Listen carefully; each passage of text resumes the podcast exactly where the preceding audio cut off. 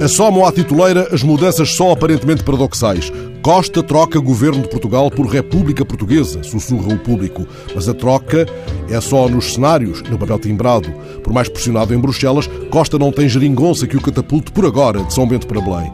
O que mudou, explicam do gabinete, foi a marca. E vendo bem, vendo a partir da trincheira um pouco desguarnecida da ética republicana, até faz sentido. Recoloca em seu devido lugar a linha, tantas vezes pisada, de demarcação entre governo e Estado. Não se aproprie um do que ao outro pertence e incumbe, ao menos na linguagem. E fica subentendido que está dispensado o PIN. E o que muda em Belém? A querer no I. Muda mais do que o tom, mais do que o estilo, o prontuário. Marcelo não escreve com o acordo ortográfico.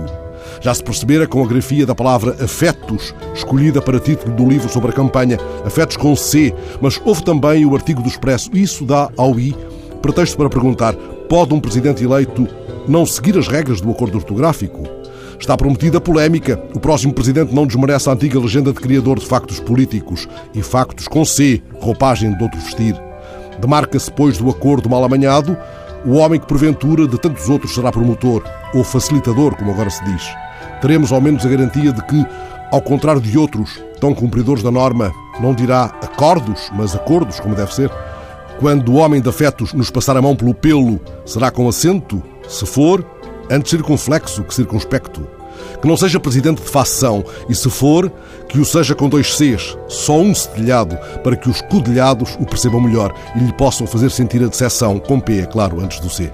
O próximo presidente prepara-se para desmentir de novo o seu sucessor no Expresso, que há coisa de dois anos vangloriando-se de o conhecer bastante bem, vaticinava: Marcelo será sempre comentador e garantia que só por milagre Marcelo daria o salto da TV para a política e que não seria, na política, nunca grande protagonista.